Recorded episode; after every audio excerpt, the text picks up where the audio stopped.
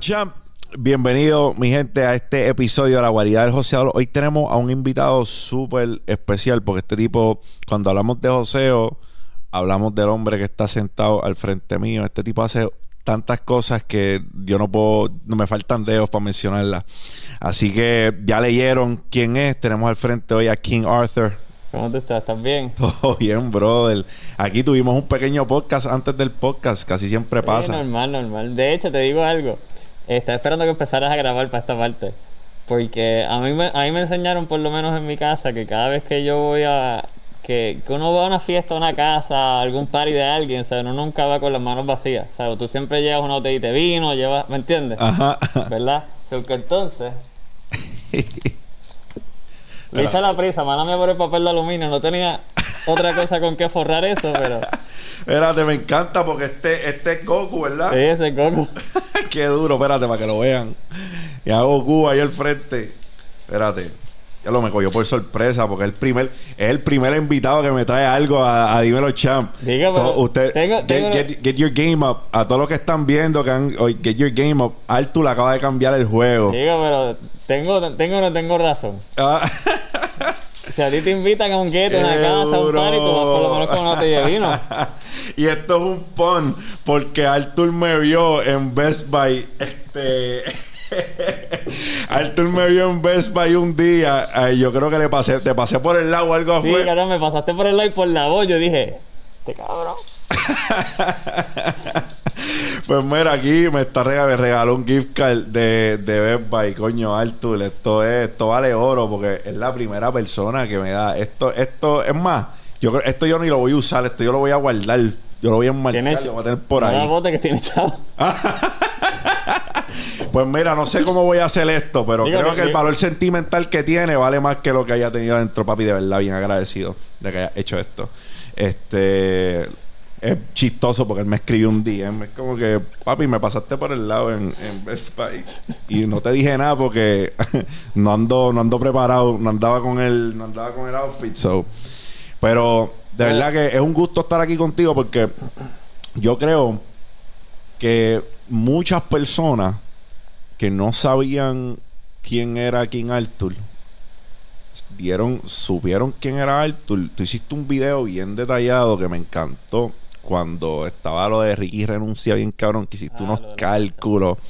Sí. Y yo creo que eso se fue mega viral. Yo creo que eso lo pusieron en todos los programas de, de- en todos los programas que yo había visto en el eh, en aquel momento de radio hablaron de eso. En muchos programas hablaron de ese video. ¿Qué te, qué te, qué te movió a hacer ese video, brother? Mano, realmente, te soy sincero. Yo no soy persona de. de ¿Sabes?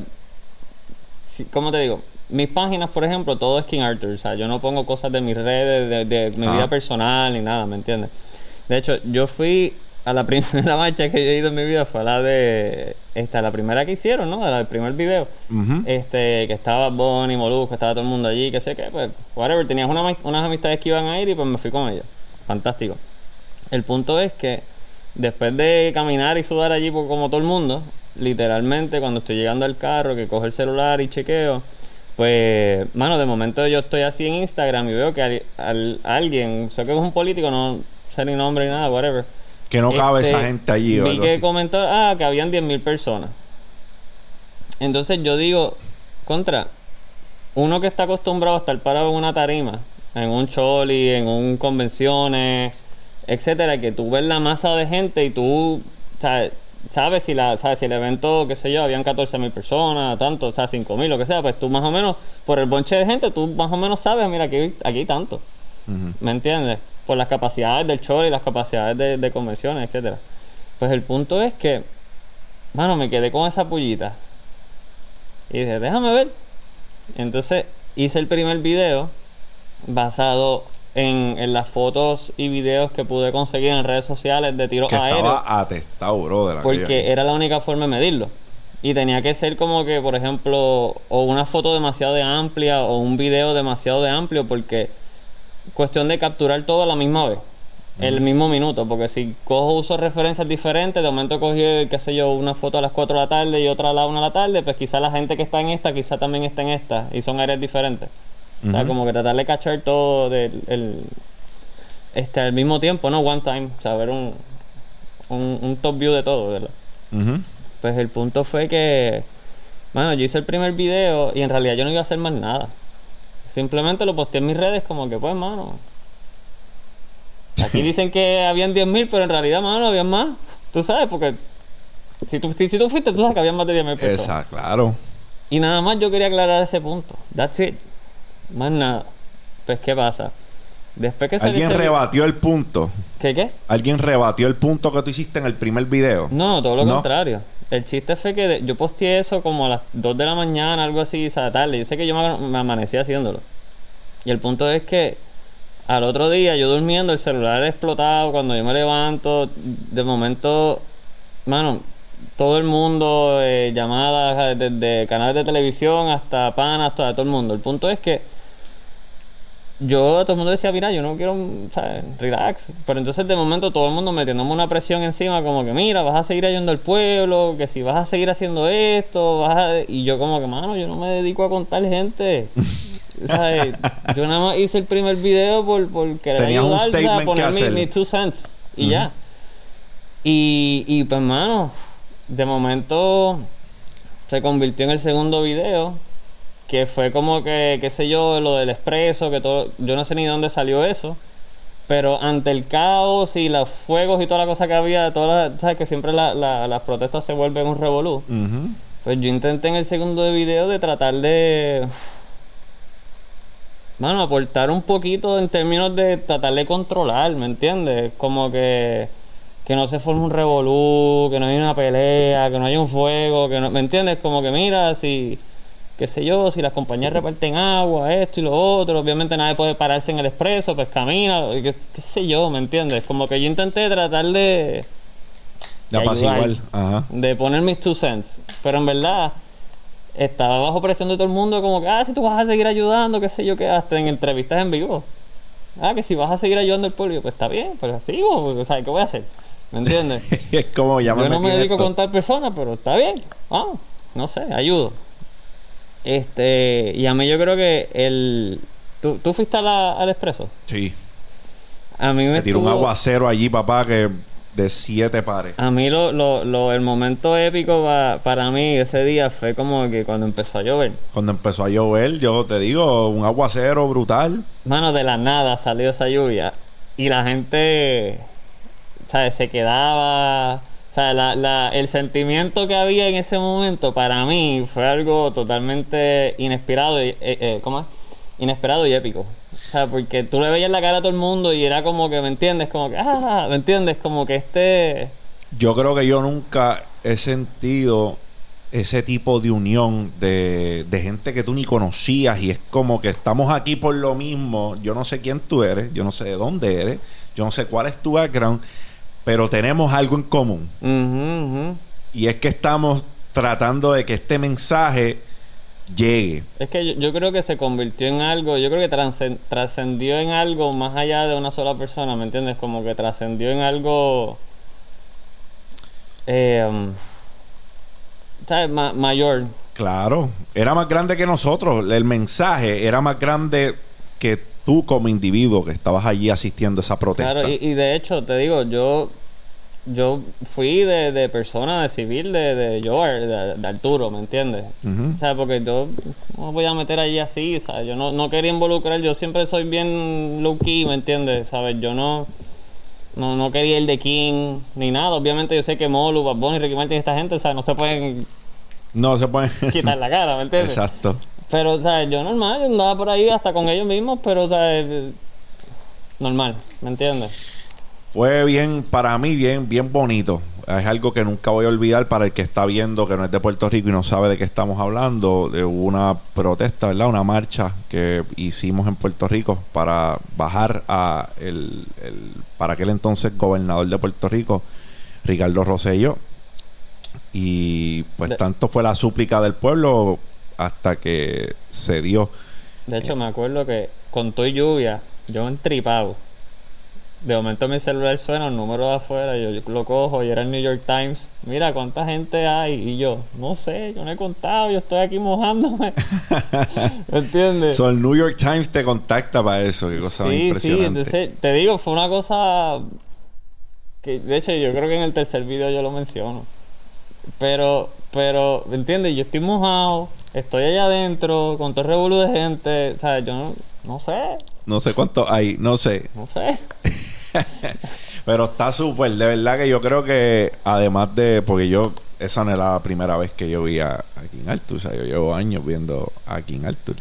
Y para quien no sabe quién es King Arthur, un elevator pitch, brother, quién tú eres, qué tú haces, porque haces muchas cosas, pero eh, no sé, yo soy un jíbaro más de Puerto Nuevo. Este, o sea, toda mi familia es de Quebradilla, pero me crié y nací acá en San Juan. Este, eh, soy ingeniero mecánico.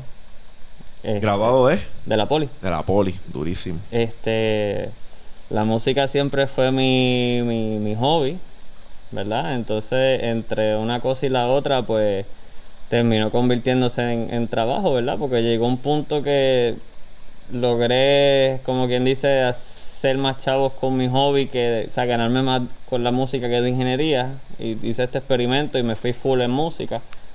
Este, y de igual forma, de hecho, todo el todo el, el cuento del traje, ¿verdad? Una historia larga. Que si lo, lo quieres saber la historia completa, qué sé yo, te puedo decir, este, no sé si sabes lo que son las charlas de TED. Claro, seguro. Pues yo vi un- la tuya. Hay, hay un texto que como que lo explico todo, que de hecho fue, yo creo que fue la de las pocas veces que yo estaba nervioso en una tarima fue En el TED Talk. en el TED Talk. En ese TED Talk hablas de que tú empezaste inventando una nevera con música, ¿cierto? Eso fue cuando estaba en la high, eh, mano, grado 11, 10, 11 y 12. Pues, mano, yo era el DJ de la, de la clase y todo este revolú. Entonces, pues, que cada vez que íbamos para la playa, pues, encárgate tú de la música. Entonces, pues, está bien. Para ese entonces, de actually, las bocinitas Bluetooth no existían todavía. Andamos hablando de 2005. Ujú. Entonces, eh, pues hermano, la cosa es que pues yo me invento el primer prototipo de la neverita de playa con bocinas, placas solares, 20 cosas. Eh, eh, mi bufete de abogados me hicieron la, la registración de la, de la marca, la patente y toda la cosa, que de hecho están aquí cerca.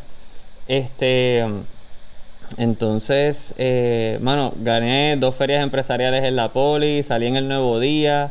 eh, eh, el Gante me entrevistó, este, ¿qué fue lo otro? Este, salí en Sábado Gigante en Miami, bien. que me llevaron para allá. Súper. Este, enseñar la neverita allí con Don Francisco. y Yo todavía tengo el sticker de, de, de Sábado Gigante. Ajá. Pero que, como te digo, el punto fue que, mano, para mí fue un sweet and sour. Porque, Conviértelo en un NFT. Puedes seguir. este, después, fue, fue un sweet and sour porque después de cuatro años de research y tratar de, de hacer el development, me acuerdo que el Fomento tenía un programa para la llave de tu negocio, para tú poder arrancar el Ya. negocio. Todo este revolú porque para ese tiempo Injection Molding, la gente de Vasallo en Ponce estaba hablando con ellos para que me hicieran como que la- la- las piezas plásticas en China, todas las- o sea, tratar de producir un producto desde cero. Vamos. Que no es fácil. Este, No fácil. Ento- y tú eres un chamaquito de, Estás en 10, 11 y 12. ¿Me entiendes? Tú mm, presentado, buscando por internet. ¿Cómo hago esto? ¿Cómo hago lo otro? ¿Cómo hago lo otro? Pues el punto fue que, mano, después de enseñar tanto la neverita por ahí, pues la gente empezó a hacer como que um, copia de la neverita. Entonces, como era uso personal, pues a pesar de que tenía patentes y 20 cosas, no, no podía hacer nada al respecto. Y no era un diseño tal, era una robo, un robo de concepto, vamos. Porque lo que en realidad lo que hacían es que le hacían una neverita, le hacían dos boquetes, dos bocinas, una batería adentro, te pesa 80 libras, no te cabe hielo ni cerveza, pero suena. ¿Me entiendes? Versus el- la patente de la mía que tenía placas solares, la oscilación de la bocina enfriaba el amplificador. Esa Tenía era utilidad, punto. Podías usar la nevera como lo que era, como una nevera, pero tenía el perk de que podías escuchar música. Claro, entonces en, en mis primeros años de universidad, de la poli, de ingeniería, pues yo fui todo lo que aprendía, ah, pues lo modifico, lo modifico, lo modifico. El punto fue que después que me frustré con ese revuelo, yo no volví a la playa como por tres años. Mm. Molesto, pero de que frustrado. Este, porque por ejemplo, tú puedes hacer un, me explico, tú puedes hacer un BMW, por decir una marca, y lo hiciste para ti.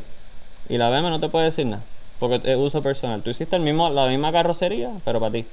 Pero si tú lo haces para la venta, para tú tener un beneficio económico, Te busca un revolú. ahí te buscas un sendo problema. ¿Me entiendes? Entonces, pues nada. Si supieras que en total, hasta el día de hoy, mano, como siete veces me han intentado robar propiedad intelectual mía. Proyectos que estoy en desarrollo, la neverita, otros proyectos, el mismo King, o sea, 20 cosas. Y esto se da, eh, digo, los que te han robado porque los expones al público, ya sabemos que es porque la gente lo vio y se fue y lo, pues, lo replicó. Pero se te ha dado que le has compartido cosas que no han salido a gente y se vayan corriendo con Me ha eso. pasado de todo un poco. Este, pero pues con todo se aprende, ¿verdad? Lamentablemente uno aprende más de las cosas malas que de las cosas buenas. Este, y pues mano, mi, bufete, mi bufete de abogados de propiedad intelectual, de hecho está por aquí cerca. Break ahí. Se han encargado del proceso. Obviamente siempre me cuesta, ¿verdad? Pero Eh, como Parte de- todo. parte de. Que de hecho, si eventualmente tú sacas una patenta, una marca o lo que sea, y, y hay alguien en cumplimiento, en violación a tu registración, por ley la tienes que defender. Porque si no la defiendes, la pierdes. Hmm. So, ¿cuándo despierta en ti esto, eh, este deseo de, de crear, de inventar? Porque lo invent, ¿sabes? no es, no, no, inventar algo que no está hecho eh, toma un tipo de creatividad diferente. Cuando tú dices, coño, me gusta crear, que- me gusta, me gusta hacer cosas. Yo te diría que yo creo que yo nací con eso. Porque desde chiquito, mano, por ejemplo, tenía Lego. Se rompió una computadora de casa. Yo tenía cajas con todas las cosas que se me rompían. De momento, pues una de las cosas que yo hice en mi cuarto por de, de chamaquito, cogí un botón de un teclado, lo pegué en el marco de la puerta, a un radio le saqué un motor, le, con Lego le hice un case al motor para que lo aguantara, lo pegué en la pared, le arranqué un spring a un carrito de, de control remoto que tenía y literalmente conecté todo y tú le dabas un botón y la puerta de mi cuarto hacía y abría. Al garete, pero, pero abría. ¿Me entiendes? Este, no sé, yo creo que yo siempre te Lo digo, todavía tengo la, en casa de mis viejos están las cajas allí de, de todas las cosas que se me han roto en la vida y tengo la, Frankenstein, arrancaba de aquí, pegaba acá y hacía, ¿me entiendes? Qué bien. Entonces, después del tiempo que pasaste haciendo lo que hacías, estudiando y demás, eras el DJ de la high. ¿Cuándo empiezas a ver la música como algo viable, algo que te podía sustentar? ¿Cuándo empezaste a ver, espérate, hay, un, hay una posibilidad de que esto pueda ser a lo que yo me dedique? Mira, yo te diría que uno de los turning points que yo dije, como que en verdad esto, como que parece que va a algún lado, porque, bueno, yo estoy en mi hobby, a mí, yo no me siento que estoy trabajando, ¿me entiendes? Estoy haciendo música porque me gusta, ¿me entiendes? Entonces, ¿qué pasa? Cuando yo veía que para aquel tiempo, mano, lo- los clientes eh, te daban una propina por el lado. Como que, ah, mira, toma, me cobraste esto, pero toma. Me gustó tu trabajo, toma una propinita por el lado. Que eso ya ni se ve, pero ¿me entiendes? Como que yo decía, ay, wow, me dieron. Sí, yo cuando yo estaba empezando. O sea, ponle que le cobré 200 pesos al cliente y de momento me dieron 250 pesos al final. Y yo, como que, diablo, ¿me entiendes? Entonces, de momento, como que a mí. De hecho, los, todos los que me ayudan son panas míos de las high. Que también, o sea, desde el principio ellos me ayudaban y todavía se, O sea, ellos tienen sus propias cosas aparte, pero de, de un guisito por el lado conmigo. El punto es que, mano, o sea, se siente culto hacer un buen trabajo, dar el 200, 300% y que de momento el mismo cliente te diga, ah, pues mira, ¿me entiendes? Como un mesero. Y, y después como que en algún punto eh, me veo trabajando en Univision. Y yo digo, estoy aquí. ¿Sabes? En televisión. ¿Entiendes? Siempre- De ahí conocí un montón de gente de, de los medios. Entonces yo decía como que... O sea, para mí era como, wow, estoy aquí. ¿Me entiendes? Llegué. Y, y después llegó un punto que yo te digo, el party más grande, el primer party grande que yo hice, que yo recibí un cheque de 10 mil pesos, no duró eh, dos semanas en mi cuenta. Literalmente yo lo deposité y cogí y compré un, un curso, unas clases de producción de música en New York. Y exploté los 10 mil pesos ahí. No duró ni una o dos semanas en mi cuenta. Y me fui tres meses para New York a terminar de pulirme en producción de música porque yo había, ¿sabes? De chamaquito yo estoy bregando con, con, con, producción de música, pero no, no había cogido un curso per se. O sea, mucho de lo que yo sé o sabía lo, lo sé por, por autodidacta, si se puede decir así. Presentado. Me meto a buscar cómo hago tal cosa. ¿Me entiendes? Así. Eso es bien. Casi todo el mundo con quien yo hablo tuvieron ese aha moment, ese momento en el cual dicen, coño, yo creo que aquí hay algo. Eso es bien impresionante porque desde el punto de vista de alguien que siempre está creando, tú no solo creas música, tú creas un personaje detrás de, detrás de esto. Cuando tú dices, pues, es buen gimmick o, buen, o, es- o buena opción crearle un concepto visual a la gente también. Yo te diría que no soy. empezó así. No empezó así. Empezó todo lo contrario, mano. Porque yo estudié ingeniería mecánica porque yo quería ser astronauta. Y se, en mi segundo o tercer año de, la- de la poli, de la Universidad de Ingeniería, yo estoy buscando la lista de requerimientos pues para solicitar, ¿sabes? Para irme. Entonces el punto es que dentro de la lista de requerimientos, no sé si ha cambiado, ¿verdad? Pero para aquel entonces, dentro de la lista de requerimientos decía 20-20 de visión y tener, medir menos de 6 pies. No puede ser colorblind eh, para aviación. No puede ser colorblind. Tienes que tener 20-20. Tiene que ser corregible. No me acuerdo a qué escala. Cuando yo estaba en el ejército, eh, la- el branch de aviación era el, el, el washout rate, el más grande en cuanto a que no cualificabas por cosas médicas. Era aviación. Pues el punto es que yo me sentí como que nací mal. Porque yo soy espejuelo y mido más de 6 pies. O sea, no me, no me puedo picar un pie, ¿me entiendes? Exacto. Entonces, pues mano, eso fue otra frustración más. Yo estaba, mano, como que diablo, no puedo hacer lo que yo quiero. O sea, como que para mí fue otro momento en mi vida bien, bien frustrante, ¿me entiendes? Entonces, trabajando en Univision, conociendo a varias personas, como por ejemplo Luis Raúl, que tenía varios personajes graciosos, etcétera, pues hermano, yo me di cuenta que en televisión cuando prenden las cámaras, como que la gente se transforma, como que entran en su personaje, ¿no? Porque fuera de cámara son de una forma y en televisión son otras, entonces como que tú ves el switch, ¿me entiendes? Yo soy como una esponja, yo siempre estoy como que tratando de observar y tratar de aprender de todo el mundo como sea, ¿no? Este, y pues de momento pues me ven en Univision trabajando yo normal como, como Arturo, ¿no? Como, como y de momento yo digo, contra, pues déjame ver si, si me hago un personaje para televisión. ¿Me entiendes? Entonces, de ahí fue que Mm. entonces yo decidí hacerme un traje espacial, como bien dice. De la primera, la primera versión de King, es la tercera. Entonces, ya tengo el traje, pues necesito las naves. Entonces, pues por eso los DJ booth míos son en forma de nave espacial. Eh. Que la, la nave grande que yo uso para los, para los eventos y los conciertos me mide 22 pies de ancho. Literalmente es como que no cabe aquí casi. Pero, pero ¿me entiendes? Y pues, ¿Trabajoso montarla? ¿Cuánto necesitas para montarla? eh, ingeniero al fin, y aquí te puedo decir, mira, este, construí todo como un origami gigante y mano, en 7 minutos. bla, bla, bla, bla, bla. En 7 minutos Bye. monta.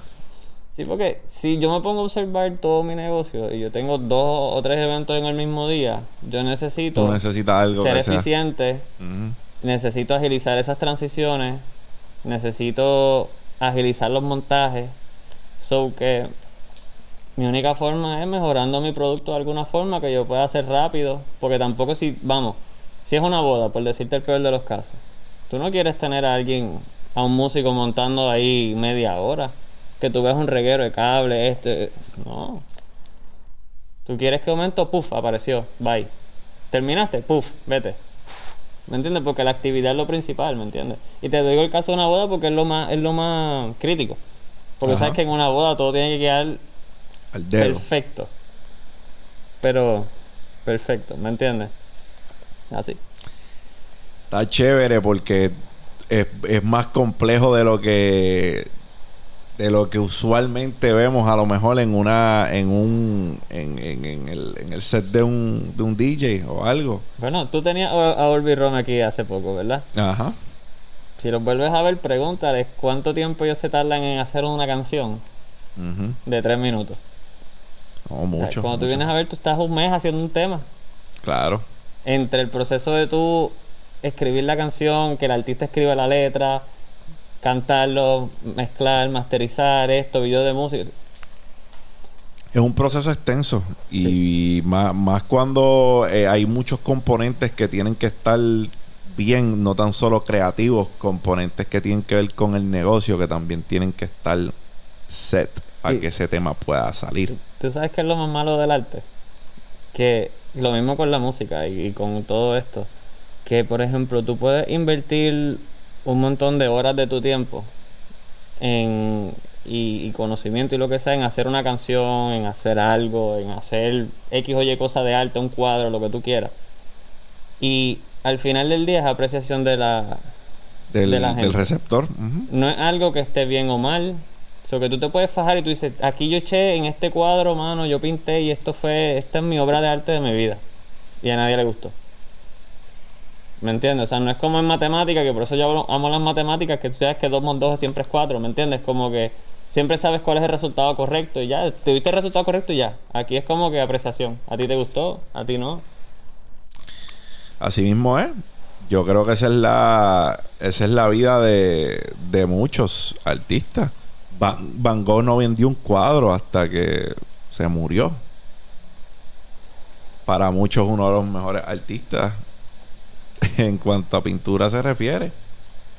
Vincent Van Gogh, el hermano tuvo que comprar todos los cuadros. So, él no le vendió ni uno al público mientras estuvo vivo. Ah, Por el contrario, para esa gente él era un loco. Y bueno, Ya. ahora sabemos quién es Vincent Van Gogh. So, sí, eh, es apreciación. Es apreciación. Dicen, hay un refrán en inglés. Beauty is in the eye of the beholder. So, yo... Eh, así yo creo que es el arte también hasta cierto punto. Lo que tú entiendes puede ser un mensaje o puede ser artístico. Otra persona puede verlo como que no, no, no, no es así.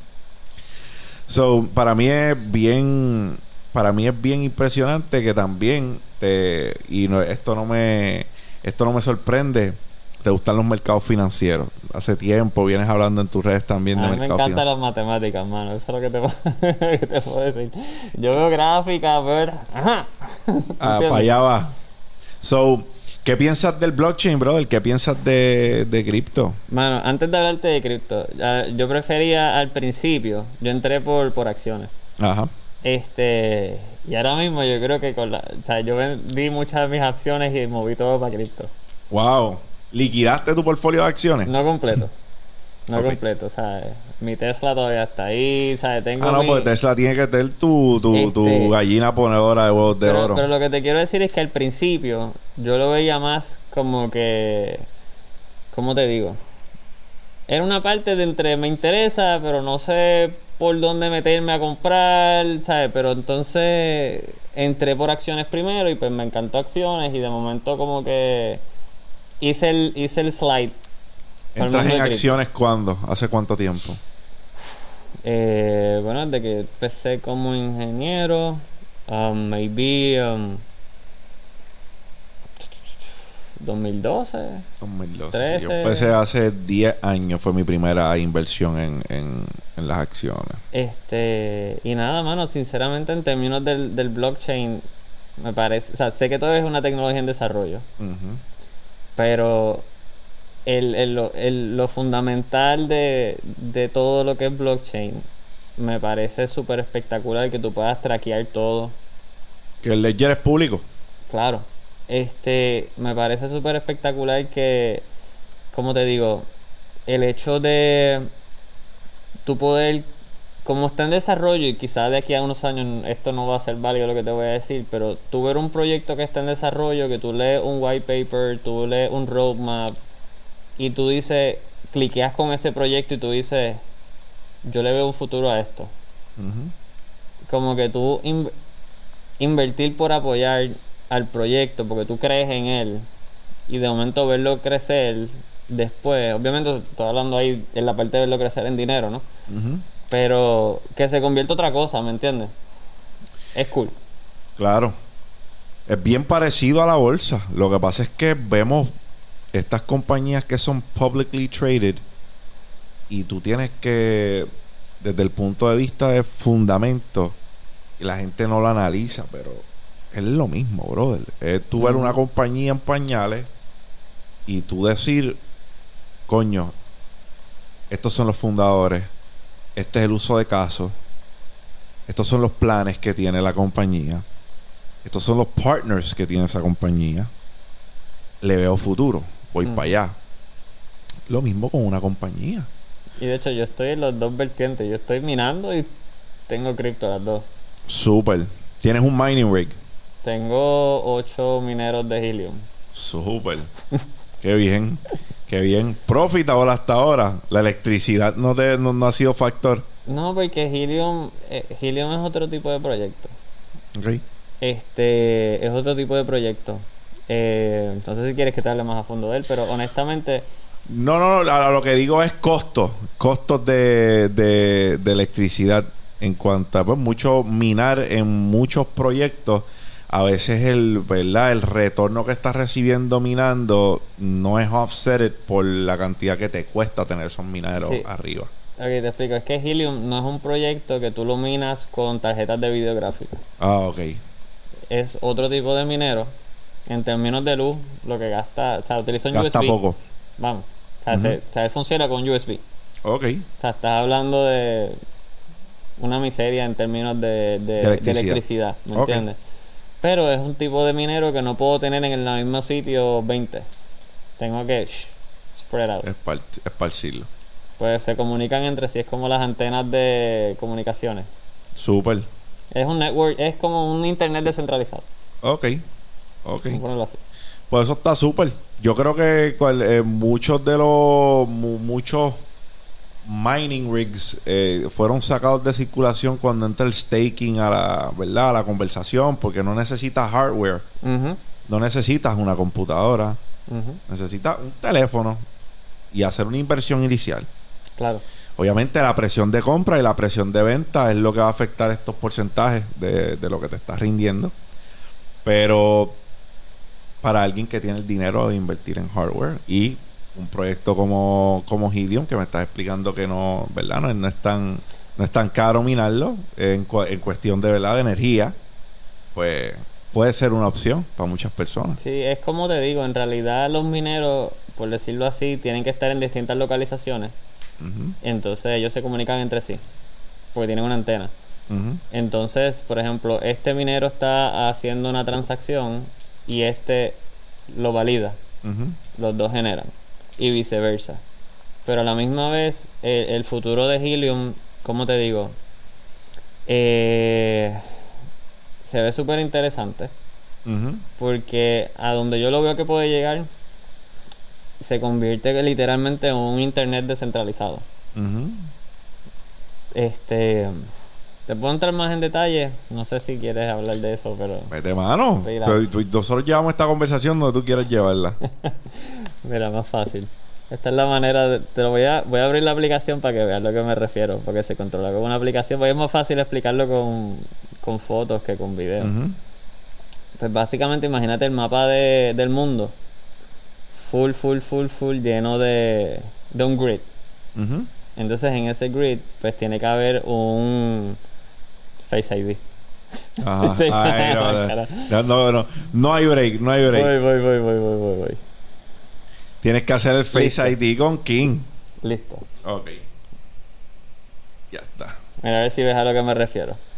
Ajá. ¿Ves el mapa de Puerto Rico completo? Los azul claritos son los míos. Los azul claritos son los tuyos. Claro. Ok. Entonces, si tú haces zoom out, tú ves todos los mineros cómo se comunican entre sí.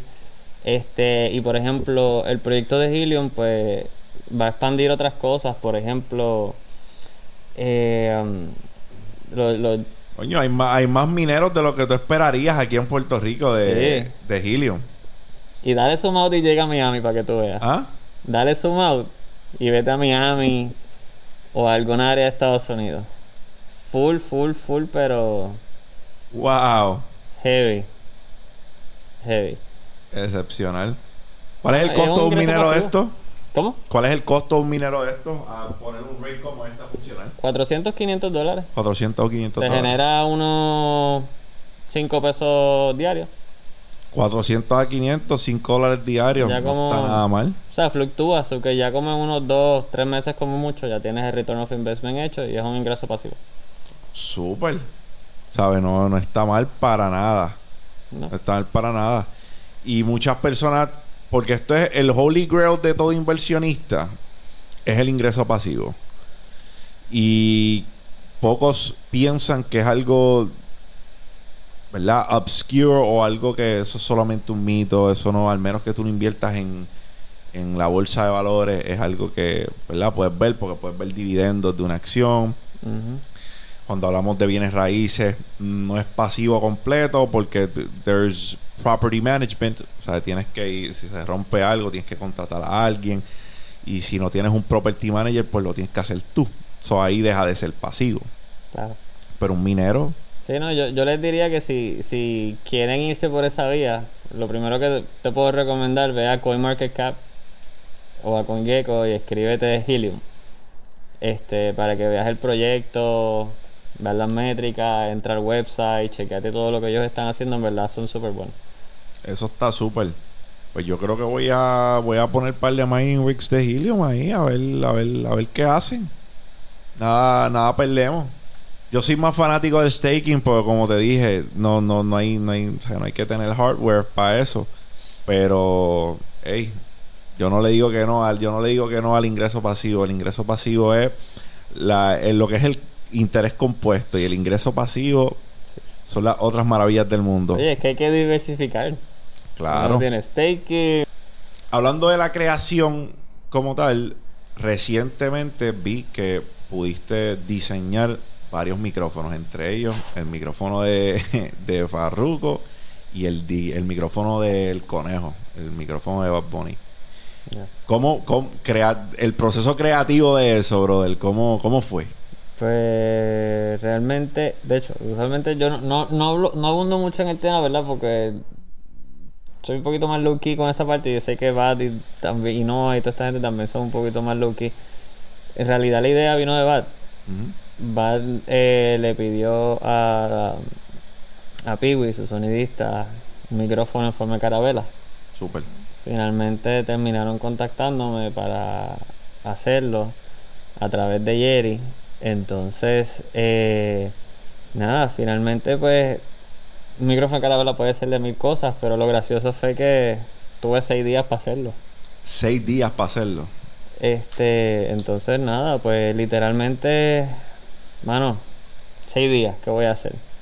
Amanecerme hasta más no poder, intentarlo manufacturar lo más rápido posible, que actually, trabajando con prisa, o sea, me corté dos veces, tengo dos tajitos aquí, que todavía no, como que la cicatriz me acuerdo de este cabrón, ¿me entiendes?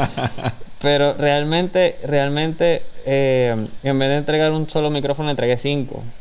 Este, lo, ¿verdad? Porque a medida colores que... o distintas utilidades. Sí, lo, lo que pasa es que los mismos prototipos que estaba haciendo los terminé convirtiendo en producto final.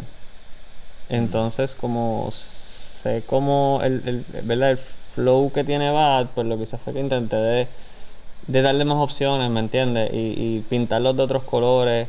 De hecho, Jerry pintó eh, dos de los micrófonos. So, tú los haces, o sea, todo tú lo haces en, en tu producto. O sea, tú no envías nada a que se confeccione a otro lugar. Tú lo haces todo. Todo lo hago tú. yo. Qué todo. duro. Diseño y manufactura igual Farru, por ejemplo. Este me pidió que le hiciera El este, pistero. el micrófono, entonces de hecho le, le hice dos, uno basado inspirado en los carros de él, que ese todavía no lo ha revelado. Este, pero literalmente tiene motor y las gomas, ¿sabes? Ese, ese estilo. Entonces el otro que es como gasolina. ¿Qué tan complejo, eh, por ejemplo, en, en el debate, eh, es técnicamente hablando? ¿Era un micrófono diferente o era un, o es un micrófono normal? O sea, un micrófono que tú... No, el de él. El de él siempre usa su micrófono, lo que pasa es que es como si fuera un case. Ah, ok. So, eso va por encima del, del micrófono que le está utilizando. Qué bien. So, ese, ese tipo de proyectos es algo que vislumbra seguir haciendo? ¿Te gusta ese tipo de proyectos? Sí, me, me gusta hacerlo y de hecho, usualmente, como te digo, cuando yo hago esos tipos de proyectos, usualmente eh, yo soy como también bien como que low key con el asunto.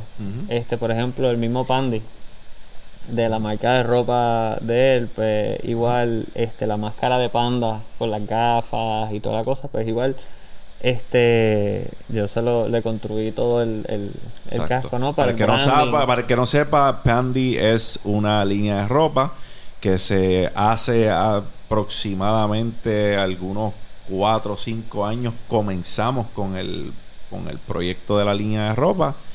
Y es una línea de ropa que le pertenece a mi compadre. Yo soy, ¿verdad? Accionista en, en la compañía, una orejita de vez en cuando, pero es una compañía que, que- que le pertenece a él y que la roqueamos con, con el corazón. So, es una compañía que teníamos una visión también de, de un, de un personaje y el que le da vida al personaje es Arthur después de una de un intento horroríficamente fallido porque teníamos una máscara que me aficiaba el compaya que yo tenía pelo con cojones y fue catastróficamente un fracaso esa, esa primera versión de Pandy. Ahora tenemos la versión de Pandy que es la que es la que usamos y es otra cosa, ¿sabes? La, eh, eh, to- top notch, ¿sabes? es algo que eh. te puedes poner y al menos tenerlo puesto varias horas sin que te sientas como que te vas a morir dentro de esa pendeja porque la otra la otra estaba cabrón la, la otra yo creo que había que cogerse breaks entre medio de que cada 30 minutos cada 45 minutos Sí, había que cogerse que, un es que break en verdad, por ejemplo, todo esto, por ejemplo, mi traje que es más complejo que una que, que una máscara. máscara, Ujú. hay que tener muchas cosas en consideración, ¿verdad? Porque eh, no es tan solo, no es como que hiciste algo y te lo pusiste por encima, ¿me entiendes? O sea, si no haces, si por, no, no quiero dar mucho detalle, ¿verdad? Pero este, si no lo haces bien, te puedes asfixiar, te puedes morir del calor. O sea, hay, hay muchas cosas hay que... enfermedades del calor para que no sepa un heat stroke te puede te puede joder O sea, hay, hay muchas cosas entre medio, ¿no? Y de hecho, pues por ejemplo, hablando más o menos en esa misma línea, eh, Randy, de Joel y Randy, él, él, él tiene un logo de él de Acolatronic, ¿no? Que es una carita con un ojo, etcétera. Pues igual, en uno de los videos de él, pues yo, para un lanzamiento que él quería hacer, yo le construí, él me pidió que le hiciera todo el, o sea, hacerla real, el, el- la cabeza de Acolatronic con el bultito espacial y todo eso, pues yo se lo construí físico. Este, igual, este, a, a DJ Nelson con los stress notes, lo, lo- a Nelson lo metí yo en 3D printing y le arreglo los diseños, le ayudo, esto y lo otro, tú sabes. ¿Me entiendes? Super. Eh, Nelson tiene ahí una tiene una piquita ahí y eh, ese producto lo, lo veo mucho, o sea, veo muchas personas publicando el producto y, y- y pienso que tiene ahí una gema de, de, de producto, tiene algo chévere. Pues de hecho, yo metí a Nelson para hacer nosotros el plan inicial, porque Nelson hacía bocina. Ujú. Yo lo, lo terminé de convencer para hacer bocinas de otra forma. Que eso lo vas a ver pronto. Entonces, fuera de eso, pues Nelson le dijo, "Ah, quiero hacer tornillos. Pues dale, vamos a hacer tornillos. Entonces, Yo vi que vi que tiene una bocina en forma de una tenis, una Air Force. o sea, la hice yo. ¿Ah? En casa está tirada. Ajá. eh, La bueno. estoy, la una estoy Air Force, terminando. no, una Jordan 1, Una. Retro 1, perdóname. Sí, eh, pues esa está work in progress. Creo que allí. posteó que Yomico, eh, Yomico Pintando. es el que la va a pintar. Sí, pues yo la estoy todavía preparando, la estoy preparando. Entonces, eso es un mega proyecto, ¿sabes? Como sigue grande. Diantre. Ah, literal. este, entonces. So, tú le metes al 3D printing también a, a todo lo que tenga que ver con Manufacturas son. manufactura. Si tú estudias ingeniería mecánica, o sea, manufacturas son como 10 o 12 técnicas de manufacturas diferentes. ¿Sabes? Eh, 3D printing es una de ellas. Una de ellas. Está súper cool verlo. Porque de hecho, La colaboración va a salir pronto. eh, un tornillo diseñado por mí con, con Nelson. Ah, qué bien. Eso viene por ahí y otras cositas más también. Que Chévere, súper. I'll look forward, I'll look forward to that. Yo creo que Nelson es una persona que, que ha sido bien visionario en muchas cosas y está chévere que, que se haya ido por ahí y hasta donde veo o hasta donde puedo ver es algo que le gusta, ¿sabes? Algo que le, Sí, él está juqueado. que le apasiona, que está juqueado con eso. so, Sí, sí, sí. Eso es súper. Yo creo que en algún momento lo tenemos aquí sentado también y, y- y conversamos un rato. Oye, King, estás terminando el, el- el traje nuevo. Ese proceso, ¿cuán extenso es de hacer un... Que, o sea, cambiar tu... Cambiar, cambiar ese Sí, outfit? no. Como te digo, si, si ves mi traje ahora mismo que tiene dos o tres guayazos, pues literalmente este traje ya tiene dos años y pico. Este, entonces el wear and tear, o sea, es como que me recosté aquí en la tarima de un party, un guayazo nuevo. ¿Me entiendes? Eh, el wear and tear siempre me duran dos o tres años y, y lo tengo que cambiar, punto. Este, so que nada, yo estoy terminando el traje nuevo. O sea, el upgrade de King 4.0, por decirlo así, la versión 4. Este, y me toma como un año y medio hacer un traje, Año y medio. literal. Voy Año y medio está fuerte. ¿Y eso lo diseñas tú solo? El Todo. diseño detrás del traje, todo lo, todo lo haces tú. Todo lo hago yo, literalmente todo lo hago yo. Yo descubrí que, eh, como quien dice, es lo que me gusta, diseño y manufactura. O sea, realmente, fuera de diseñar cosas para mí, también diseño cosas para otra gente, pero eh, um, tengo, estoy buscando la fotografía, mira aquí. Esa es versión, las tres versiones del traje actuales. Si te, si te fijas, parece, o sea, sabes que soy yo siempre, ¿no? Claro. So que la próxima versión vas a saber que soy yo, pero obviamente va a ser el upgrade nuevo.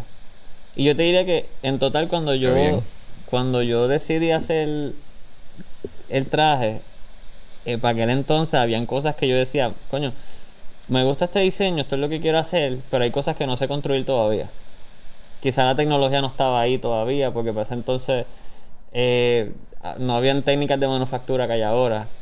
Pero entonces como que lo cogí en work in progress. Y yo te diría que son como siete steps para llegar a mi conceptu- conceptualización final, inicial, cuando yo decidí hacer el traje. Y voy para la cuarta hora. ¿Cuál es el próximo paso para ti como, como King, como King Arthur? ¿Sabes? ¿Cuál- ¿Qué piensas? ¿Cuál es el próximo peldaño que quieres escalar? Mano, sinceramente, eh, um, yo sé a dónde quiero llegar, pero como las condiciones cambian, eh, de la forma que quizá te lo puedo explicar, por ejemplo, eh, yo cuando renuncié a mi trabajo de ingeniero para irme fuera a la música, yo dije, ok, ahora es que me voy a concentrar 100% en esto, en producción de música y en mejorar mi producto y en eventos y toda la cosa. Fantástico. Entró María, entró terremoto, entró una pandemia Te jodieron tu plan. todo. Y te estoy hablando, María es como que para mí fue como negativo 80 mil dólares.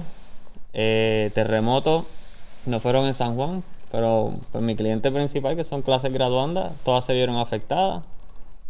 Negativo bastante dinero. Ajá. Después pandemia, ni se diga. Este, o sea, cuando vengo a ver, tú sabes, ya son muchos cantos y digo, pero, ok, a mí siempre me gusta la ingeniería. Nunca lo dejé, porque literalmente para construir el traje necesito ingeniería. So que volví, lo que hice fue que abrí mi taller.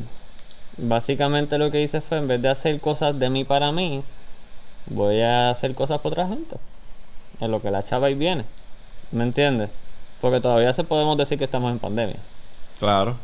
Esto, estamos al final de, ¿verdad? Pero, o sea, todavía fue un- un- a nosotros, a nosotros los músicos, por decir algo, nos dio bien fuerte. Por decirlo así. Claro. Empezaron a hacer conciertos live. En Facebook Live, en Instagram Live, en... Pero igual, a los live tú no, no es lo mismo. O sea, tú No, no, no, pero lo que digo es que estaban mismo. buscando alternativas. Sí, exacto, pero en el day by day tú lo que, tú lo que ves es tu, tu, tu suma y tu resta. En términos de, de tu cuenta, de tu cash flow. Claro. O sea, en términos de live no es lo mismo, ¿me entiendes? Entonces como que tú tienes que buscar alternativas, ¿me entiendes? Entonces como que ahí pues digo, como que abrí mi taller, ¿me entiendes? hacer otras cosas. Entonces ahora estoy como que en estos precisos momentos, por ejemplo, en los últimos años, de por ejemplo pandemia para acá, me he salido de la oficina de mi estudio de producción de música y he vivido más en mi taller de ingeniería de crear cosas. ¿Me entiendes? Entonces, ¿Y e- ese es un cambio que te gusta o ese es un cambio que tú... las dos me encantan. Las dos te encantan? Lo que Entiendo. eres, a mí... Sigo disjoqueando, claro. Pero como quien dice, el día tiene 24 horas y tú tienes que decidir qué vas a hacer con ella. Ujú. So que realmente, realmente yo te diría que el último año, los últimos dos años para acá, como que me he salido del estudio de producir y me he ido más a construir. Pero el chiste es que igual, o sea, me tardo dos años, año y pico en, en hacer el próximo update para entonces, ¿me entiendes? Y si supieras que tengo, que no lo quiero decir todavía, no lo voy a decir. Relax, aguanta, aguanta tus primicias. El punto es que yo creo que todos los seres humanos somos un work in progress. Estamos en, en esta búsqueda constante de, de- de- de ver qué escalón es el que, el que vamos a, a escalar próximo. Y para, para mí es fascinante ver la evolución de las personas. Yo digo que aquí de verdad el potencial inmenso está musicalmente hablando también. Todo el mundo sabe lo que logran DJs como por ejemplo, qué sé yo, David Guetta, eh, Steve Aoki, este, you name it. Son personas enormes, ¿sabes? Son, pro- son propuestas musicales enormes.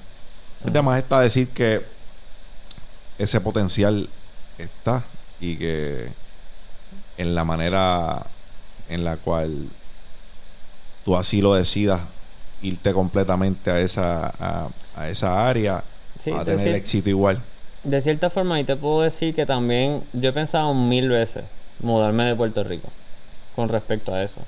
Porque tu oído se desarrolla diferente Realmente, sí, lo que pasa es que Puerto Rico, por decirlo así, es la capital de, del reggaetón. O sea, aquí hay mucho terreno fértil de reggaetón. O sea, estudios de música, manejo, booking, eh, you name it. Todos los tipos, eh, todos los tipos de categorías de trabajo necesarios de la industria, tú los consigues aquí. De música electrónica, no. La música electrónica realmente, si yo viviera en Los Ángeles, en Europa, o sea, fuera, otros sitios fuera de Puerto Rico, probablemente sería más fácil. No te digo que es imposible porque el internet, mano, te abre las puertas de todo. Tú posteas en YouTube, posteas en Spotify, posteas en todos lados, fantástico. Pero ¿qué pasa? Eh, con, por lo menos aquí en Puerto Rico, yo he hablado a mano con ah, muchísima gente. Entonces, por ejemplo, cuando te digo que tú has escuchado el refrán que tú tienes muchos sombreros, pues literalmente yo he optado por entonces continuar como artista independiente. Yo soy mi propia disquera, yo soy mi propio productor de música, yo soy mi propio manejo, yo soy mi, mi propio artista, o sea, el DJ que físicamente va a tocar. Nunca meto a nadie aquí adentro. Yo soy el mismo que construye mis cosas, ¿me entiendes? Y yo me di cuenta en algún punto que eh, aquí por lo menos en Puerto Rico, a pesar de que yo tenga muchas amistades en el género de reggaetón, es otro género. No es la industria de la música electrónica, que es otro tipo de festival, otro tipo de conexiones, etcétera, ¿me entiendes? Y pues nada, yo voy fiel, feliz a mi paso, haciéndolo eh, yo solo en mi zona, como artista independiente, that's it. que estás que está súper porque no muchas personas pueden hacerlo también Eh, tener muchos sombreros no es fácil Realmente yo te diría que tú tienes dos opciones. Tú o como artista o tú aprendes y lo haces tú o pagas para que te hagan las cosas. O sea, tanto desde algo tan sencillo como un arte gráfico, un website o lo que sea. Mayormente cuando tú subcontratas, mayormente nunca queda como tú lo, lo conceptualizaste. Y pues ahí sí que te puedo decir y me acuerdo, yo sé que mi IQ es 122 y yo sé que si algo yo saqué en esta vida fue una buena mente y me acuerdo de muchas cosas. So que yo digo, pues, mano, no me queda de otra. Y así mismo he tenido que aprender una batería de programas, una batería de recursos, cómo hago esto, cómo hago lo otro. Constantemente estoy tratando de buscarle la vuelta. Ah, no sé hacer algo, pues vamos a buscar cómo hacerlo. Claro. Y tanto estoy dándolo hasta que lo hago. O sea, y realmente, y realmente, pues, tengo panas de la industria que me dicen one man show. O sea, es como que. Pero eso Cuca Gómez, yo lo uso, yo lo fabrico, yo lo recomiendo. Sí, pero de cierta forma, ¿sabes qué es bueno? Tengo el control de todo, soy súper eficiente. En, en, o sea, si yo necesito hacer algo, no necesito contratar a alguien más a que me lo haga, esperar que lo haga. Yo me siento un momento, ta, ta, ta, ta, ta, ya lo hice, bye. Te quita presión también, digo, te pone presión, pero te quita el dolor de cabeza de tener que lidiar con alguien. Sí, pero hago las cosas a mi tiempo. Si fueras a dejarle una caja de herramientas para el que se sienta, para el que te está viendo, perdón, el, el muchacho que quiere ser, ya sea ingeniero, quiere ser una personalidad de, ¿verdad? Un DJ, quiere ser productor musical, de, de las tantas cosas que hace, ¿con qué tú lo dejas? ¿Qué tú le aconsejas? ¿Cómo él puede llegar a lograr lo que tiene en su mente? Realmente, y yo creo que esto lo estábamos hablando más al principio antes de empezar el podcast. Realmente, eh, si tú le, si tú legítimamente tienes interés en algo, o sea, tú quieres ser chef, tú quieres ser piloto, tú quieres ser esto y lo otro, tú no simplemente te quedas con lo que tú, con la clase que cogiste en la universidad. Si tú te vuelves un fiebre en realidad porque tú quieres hacer esto, pues tú tu tiempo libre, tú haces research, buscas cómo lo hago, cómo hago esto, cómo hago lo otro, qué equipo necesito. Ah, necesito fabricar esto y para fabricar esto necesito comprar una máquina de manufactura. Pues está bien, vamos a ahorrar los chavos para comprarme la máquina de manufactura para hacer eso. ¿Me entiendes? Como que en realidad está en ti a dónde quieres llegar. ¿Verdad? Y, yo creo que yo creo que el drive que uno tiene es lo más importante, ese interés, ser, ser presentado, preguntar, como que todos los días se aprende algo nuevo, ¿me entiendes? Este, como que no sé cómo explicarte, ¿me entiendes? Y colaborar, tú sabes, ahí, o sea, quizá, por ejemplo, eh, de momento hiciste una colaboración con alguien y de momento aprendiste algo que te ayudó a ser más eficiente o mejor, o, ¿me entiendes? Como que... Y, y, y yo creo que una, una de las cosas que me recuerdo que me decían mis viejos, que no importa, no importa lo que tú quieras hacer, si ya sea ingeniero, piloto, doctor, lo que sea, o barrer el piso, o lo que sea que tú quieras hacer, Es el mejor. siempre intenta dar el 200 y 300% por eso que tú quieres hacer. ¿Me entiendes? Si tú quieres barrer el piso, pues hermano, ser mejor barriendo, Barriendo piso. piso. Eso me lo decía mi viejo siempre. Todavía está el soldado y me lo dice. Y, y, y no es como que competencia con nadie, porque tú buscas ser la mejor versión de ti mismo, ¿me entiendes? Competencia es contigo. Es como cuando tú, cuando tú corres, a mí me gusta correr, ¿verdad? Al principio cuando yo empezaba a correr, hermano, pues, qué sé yo, hacía mi 25k en un mes. Y de momento, ah, pues lo subí a 50. Y de momento yo- lo más que he subido son 100k en un mes. Y mano, training. O sea, yo busco ser la mejor versión de, de mí, ¿me entiendes? Como que tú entrenas para ser más fuerte o tú entrenas para ser más, ¿me entiendes? Como que Más mejorar. eficaz. Eh, eh, no sé, mi forma de, de- de pensar. ¿Entiendes? No, súper. Yo pienso que todos tenemos, de com- ejemplo que pones el correr, el correr es algo que yo entiendo que calibra la mente de uno diferente. Porque a la que tú empiezas a correr, la mente te está diciendo que pares de hacer lo que estás haciendo. Correr no es una actividad placentera. Al menos que tú no seas alguien eh, sobrenatural. Después le coges amor, le coges cariño, despejas tu mente. Te Dices, coño, me gusta correr. ¿ah? Te lleva al mindset. Como Exacto. Y le coges como que le, le- le coges el gusto. Es un acquired taste. Correr es como beber vino, como beber whisky. El que diga que el whisky sabe bueno, el que diga que el vino sabe bueno, váyase al carajo. Ninguna de las dos saben buenas, eso es una mentira. Tú acostumbras tu paladar y después sigues desarrollándolo, pero hay que rico sabe el whisky de primera instancia, ¿no? Después que te conviertes en un conocedor o un degustador, pues ahí te enamoras de muchas cosas, de cómo se hace el vino, de, de- eh, aprendes y lo, lo conviertes en algo que te apasiona, pero es adquirido desde el principio, desde que tú pruebas tu primera, ¿verdad? Tu primera copa de vino o tu primer trago de whisky, pocas personas, porque para empezar, arrancas con uno malo con cojones, no agarra, no, no agarra, no, o sea, nunca arrancas con la mejor versión de whisky o con la mejor versión de vino o con el mejor café. Café que te preparaba tu abuela, riquísimo para el corazón, pero hasta que pruebas el del verdadero barista que tú dices, diantre, yo amo abuela, pero ese barista es la bestia, hace tremendo café. Así es correr. Correr es algo que desde primera instancia no te va a encantar.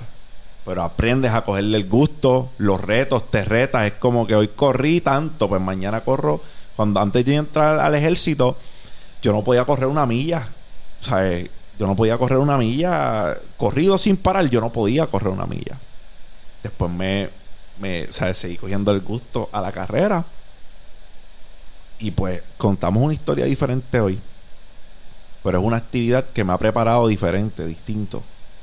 Si puedes vencer esa pequeña voz que te está diciendo que pares de correr, en la vida vas a poder vencer esa pequeña voz cuando te diga que te quites de hacer cosas que a lo mejor en el momento no están siendo las más placenteras del mundo, pero tienen un propósito. Sí, de hecho, tú sabes que, que más o menos me dio un poquito de, de donde yo aprendí un poco a eso, a tratar de ser la mejor versión de, de mí mismo. Eh, gracias a Dragon Ball.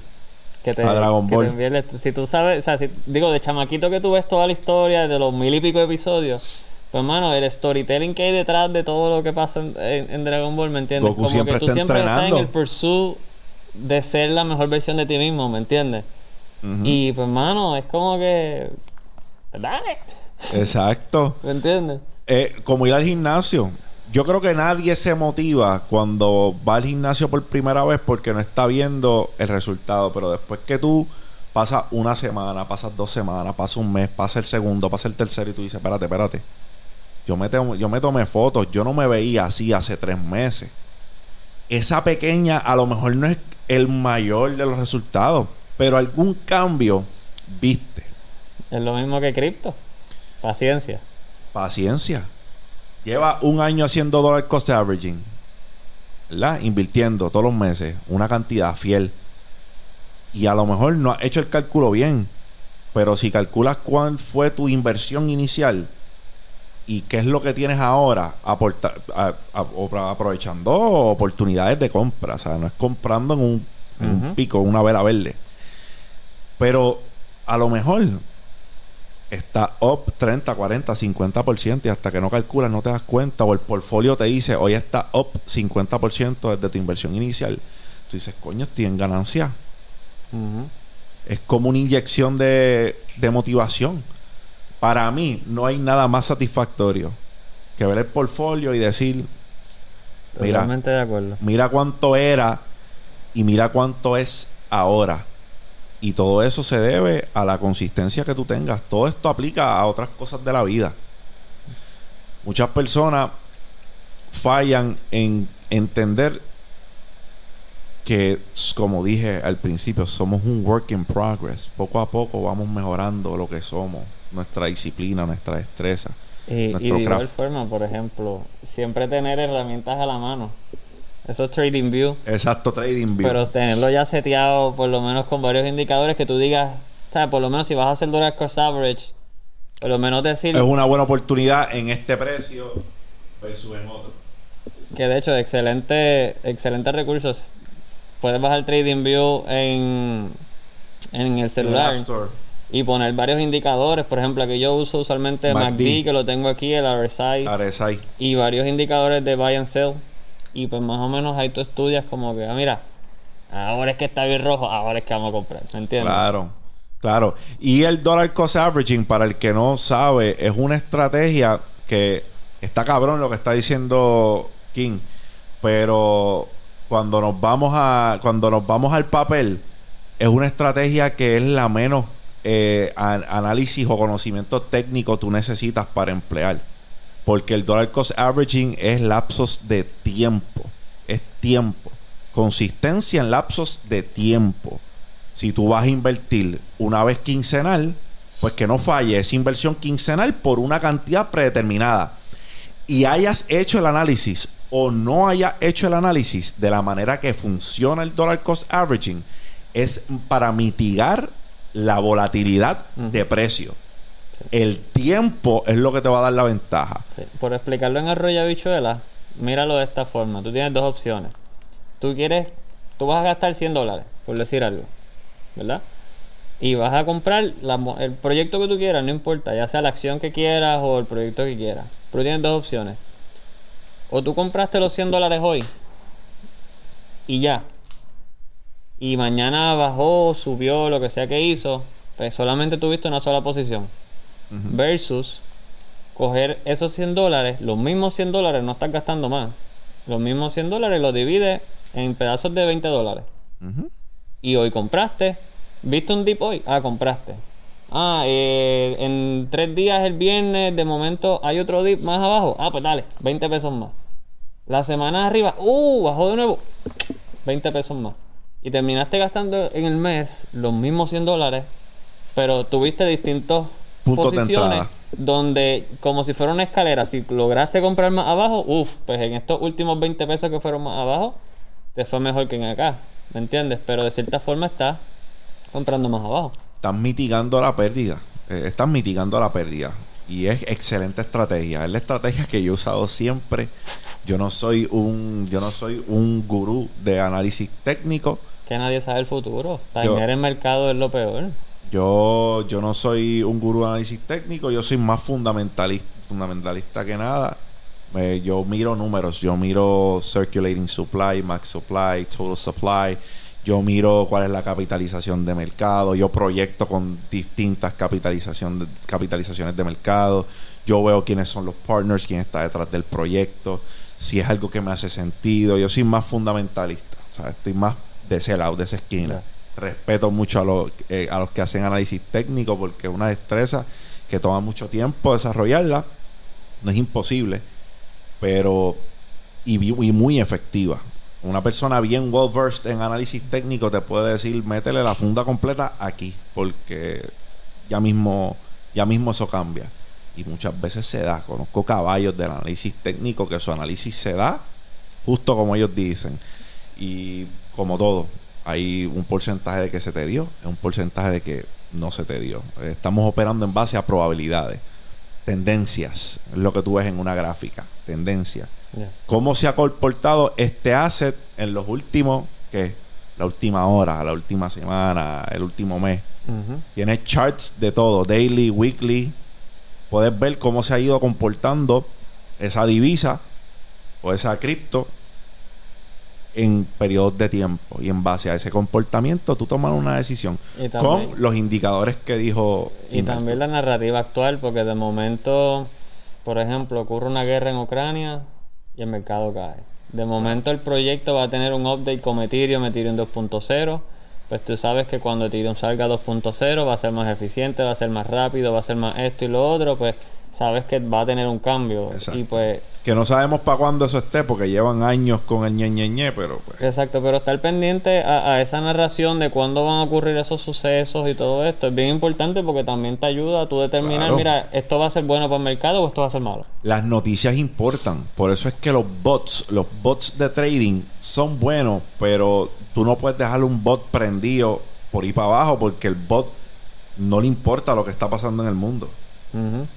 Tú le pusiste unos indicadores y tú le dijiste compra o vende aquí. Él va a hacer eso. él va a hacer eso. Pero la operación se puede quedar abierta y él no, él no sabe lo que está pasando en China. Él no sabe lo que está pasando. Por eso esos bots, pues hay que saber usarlos. Hay personas que son bien buenos usando los bots porque están pendientes a todas las noticias y Sí, sí. a la vez ven algo iffy, lo apagan Sí, totalmente. lo apagan para no perder tanto. Bueno, King, yo creo que esta ha sido excelente conversación. Creo que muchas personas se van a nutrir de ellas. ¿Cómo te consiguen en redes sociales, brother? Eh, DJ King Arthur. En Instagram es lo más que uso. ¿Quieres dejar a la audiencia con algo, algo que quieras decirle antes de irte? Eh, no, mira, antes de que se me olvide, de hecho, te quería preguntar. eh, tú mencionaste ahorita que todavía has estado deployed, ¿verdad? Ajá. Pues te, te quería preguntar. Pues de hecho, mi, he estado bien pendiente a todo esto de Ucrania, de la guerra y todo este revolú. Y de hecho, mi, mi abuelo fue a Vietnam y todo. Por tratar de entender eh, un poco más la experiencia de mi abuelo en la guerra. ¿Cómo, cómo, cómo fue tu experiencia? Brother, es un, es un... Sé que es algo bien fuerte, ¿verdad? Porque estar en Pues, una para guerra muchas es algo personas, complicado, hay- pero... Todos, todos hemos tenido una experiencia distinta.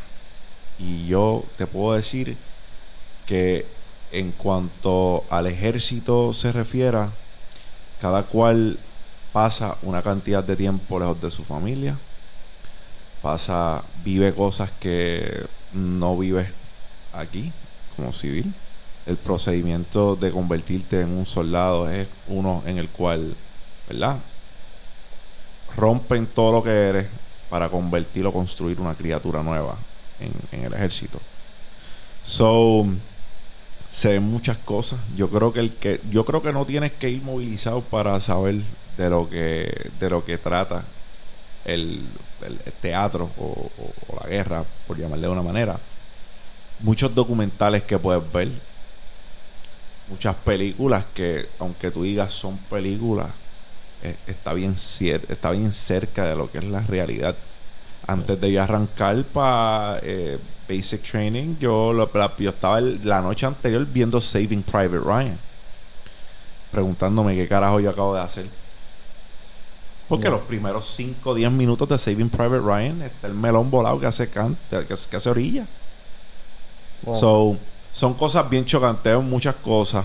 Eh, la creatividad de estos insurgentes al, al- al- porque ya para, para explicar al que por ejemplo, Afganistán e Irak fueron guerras, eh, ¿verdad? Que uno los conoce como misiones de estabilidad, más bien que misiones convencionales. Irak fue convencional bien poco tiempo. ¿Sabes? Bien poco tiempo. Esa guerra no duró mucho. Ahora, estabilidad duró años, duró décadas. ¿Por qué? Porque lo que busca un gobierno es entregarle a ese otro gobierno que está, ¿verdad?, ayudando un país soberano, autónomo, o sea, que puedan vivir ellos solos y tener el control de su país. ¿Verdad? Esa es la, esa es la narrativa de- de- del ejército estadounidense. Suceden muchas cosas, brother. Yo creo que lo más, lo más fuerte es estar lejos de, de tu familia, perderte fechas que son importantes para ti, perderte vivencias, estar expuesto a situaciones que no quieres estar expuesto. Y cambia, cambian muchas cosas. Pero, pero aprendes a apreciar muchas cosas diferentes. El Sí, supongo que tu punto de vista cambia totalmente porque, ¿sabes? Por basado, son experiencias bien... Tu abuelo, siendo partícipe de la guerra de Vietnam, yo te puedo decir que es una de las guerras más sangrientas que, han- que han vivido los soldados, eh, ¿verdad? Desde esta, esta época, por así llamarle. Había muchas cosas que no en Vietnam, había mucha adicción, había mucha drogadicción en los tiempos de esa guerra. Dentro del ejército. Dentro Ya. del ejército. El ejército tenía un problema de drogadicción dentro de... Sí. Eh, se vivieron muchas cosas, prisioneros de guerra, torturas. Sí, es que también, como te digo, con tengo varias amistades, ¿verdad? Desde que son desde policías, militares, etcétera. Y recientemente también me enteré que un pana está, lo enviaron para Polonia. O sea, y ahora mismo está allí en Polonia, ¿me entiendes? Entonces, obviamente sé todo lo que está pasando con todo esto, porque estoy al tanto, pero solamente uno ve lo que está en YouTube, ¿me entiendes? No es lo mismo, ni, ¿sabes? Y, y es algo heavy. Entonces, cuando mencionaste que, ¿verdad? Que, que, has estado en militar, ¿no? Este, pues te quería preguntar tu, tu, tu opinión para tener tu, tu punto de vista, ¿no?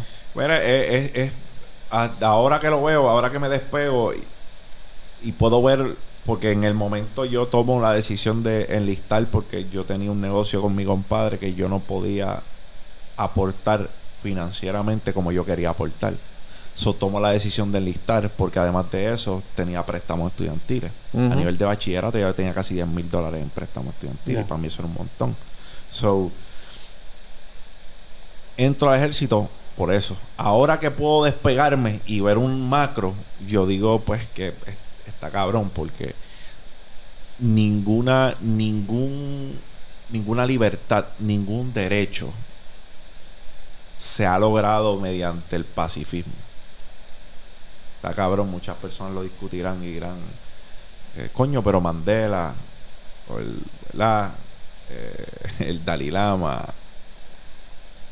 y cool, Gandhi, cool, pero realmente sentémonos a contar cuántas cosas, cuántos derechos se han logrado, cuántas libertades se han logrado mediante el pacifismo. Bien pocas. So, viéndolo desde ese punto de vista, yo digo, a todo lo que hemos luchado hasta el punto ha sido mediante, ¿verdad? se ha derramado mucha sangre para llegar a eso.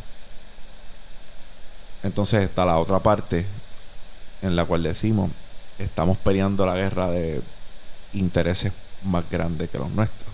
Estamos peleando una guerra que no nos beneficia del todo como seres humanos porque tú estás guerreando por el bolsillo de otro, no por el bolsillo tuyo. ¿Entiendes? Llegas con un corazón púrpura, te dan eso, un corazón púrpura, te hirieron en guerra. Aquí tienes, corazón púrpura, por ahí te fuiste. Una compensación si acaso. Y eso para mí no es. Eso para mí no es, no es compensación porque no recompensa. No hay dinero que restablezca la salud mental de una persona. Sí, el PTSD, un montón. Sí, esos son otros tópicos bien fuertes. Sí. Heavy. Hay, hay personas que viven experiencias que los, y los marcan y no vuelven a ser los mismos. So, sí, yo, yo, eh, ¿verdad? No, no, no le digo a nadie que no lo haga. Hay ramas del ejército, hey, que ahora mismo, por una persona que quiere ser piloto, la Fuerza Aérea, o sea, de allí tú sales piloto. Si te lo propones y cumples con, ¿verdad? Con, los requisitos y con las cosas que, tienes que cumplir. Pero sí, son herramientas. Herramientas que vienen con un costo. Que las quiero utilizar, pues las puedo utilizar. Sí. Yo di mi servicio y hasta ahí llegué. Sí, sí, nada, es que quería, quería saber tu opinión porque te digo, eh, obviamente tengo que estar pendiente también a, a ¿verdad? todas las noticias con respecto a cómo afectan también el mundo de los criptos y stocks y todo esto, ¿no? Por tratar de, regresar el tema a... La economía, brother, sufre en global. Y, y realmente, o sea, fuera de, la, fuera de la guerra y todo esto que está pasando en Ucrania, también estoy viendo otra, otra historia que todos los granjeros, o sea, toda la... Ucrania es un país que produce mucho grano entre otras cosas. Producen muchos recursos. Y el punto es que ellos le dan, exportan un por ciento bien grande a toda Europa. Y estamos hablando de comida.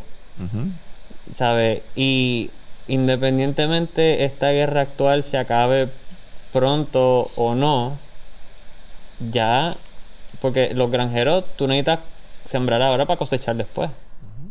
Si de momento todo eso se va a ver afectado un, un año, el año próximo, maybe, quizá va a haber un problema de comida. Todo se va a volver más caro por escasez o... ¿Me entiendes? Claro. Y, va a ser otro problema. Y bien posible. Como lo estamos viendo, la manifestación más clara que hemos visto es la gasolina. Y no es comida, ¿sabes? Estamos hablando, sí, es necesario, pero la comida ya es un recurso que necesitamos. lo, que yo he visto con tanta noticia es que a pesar de que todos los países tienen sus divisiones, ¿verdad? O sea, realmente todos los países están bien interconectados. Porque si tú exportas algo, ya otro país lo está consumiendo, ¿me entiendes? Entonces, independientemente Ucrania esté tan lejos de acá, afecta. Claro, afecta nos afecta de alguna manera u otra, nos afecta. Y eh, además está decir, Ucrania es exportador enorme. Pero no es solo que sea exportador enorme, es que en muchas de estas categorías Ucrania está entre los primeros 5 o 10 del mundo. En muchos de estos recursos que ellos exportan. No es que, ah, sí, son un exportador grande. Ajá. Pero están a veces entre los top 10, por ejemplo, exportador de maíz en el mundo están entre los top 10. Exportador de muchas cosas, ¿sabes? Eh, muchos, pero muchos recursos que, estar en esa posición que están ahora debería, debería preocuparle a- a muchos países. Y que, ¿verdad? Esperemos lleguen al consenso pronto y se acabe eso porque volvemos, nos afecta a todos. Así que, Artur, de verdad, excelente conversación. Esta es tu casa, brother, cuando quieras regresar. No, Aquí, aquí estamos.